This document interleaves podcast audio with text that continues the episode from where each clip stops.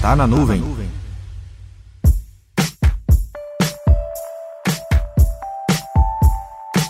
Vamos à série Como anda o seu projeto de TI?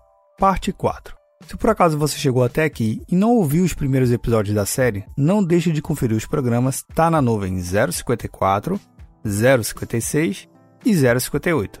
Se você chegou até aqui em seu projeto de TI, você está na fase que é considerada mais complicada de fazer, pois é justamente nessa fase que, se você esquecer de pontuar algum detalhe importante, é capaz de mudar todo o rumo do projeto.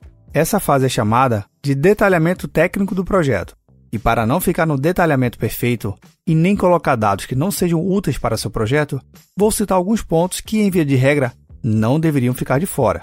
Mas, lembrando que cabe a você julgar se são válidos ou não essas informações para o seu projeto. Vamos aos pontos do seu detalhamento. Arquitetura base. Elabore um desenho simples, mas que indique como serão as conexões entre camadas e componentes.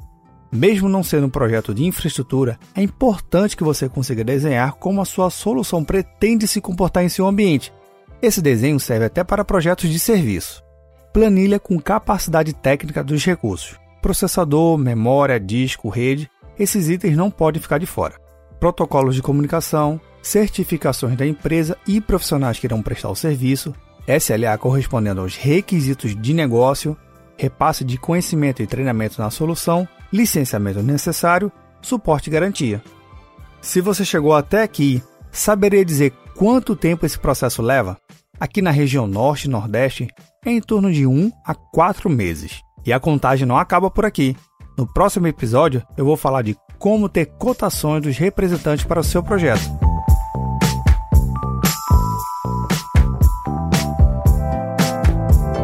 Meu nome é Vinícius Perro do Papo Cloud, e esse é o Tá na Nuvem.